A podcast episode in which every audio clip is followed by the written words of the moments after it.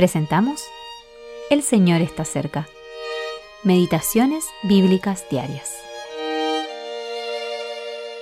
Meditación para el día 4 de agosto de 2023. Andrés, hermano de Simón Pedro, era uno de los dos que habían oído a Juan. Este halló primero a su hermano Simón, y le dijo, Hemos hallado al Mesías, y le trajo a Jesús. Y mirándole Jesús, dijo, Tú eres Simón, hijo de Jonás, tú serás llamado Cefas. Juan, capítulo 1, versículos del 40 al 42.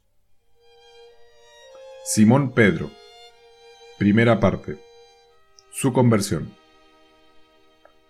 Andrés había oído predicar a Juan el Bautista, y por ello creyó que Jesús de Nazaret era el Mesías. Luego se lo dijo a Simón, su hermano. Esto fue lo primero que hizo. El deseo ardiente de dar a conocer a Cristo a los demás es una de las manifestaciones evidentes de una auténtica conversión. Y eso es precisamente lo que vemos en Andrés. No se le menciona mucho en el Nuevo Testamento. Era un hermano de bajo perfil. Pero al llevar a Simón a Cristo, hizo posible que miles de personas se salvaran. Véase Hechos capítulo 2, versículos del 38 al 41. Andrés le trajo a Jesús, e innumerables multitudes a lo largo de los tiempos se lo agradecen. El encuentro de Simón con el Señor Jesús fue transformador. Su vida nunca volvería a ser la misma. Cristo le dio un nuevo nombre, el cual era indicio de una nueva vida y una nueva naturaleza.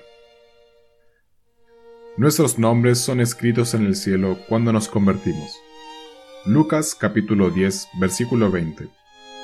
Y cuando lleguemos allí, recibiremos un nuevo nombre el cual será un secreto especial entre el Señor y nosotros. Apocalipsis capítulo 2 versículo 17.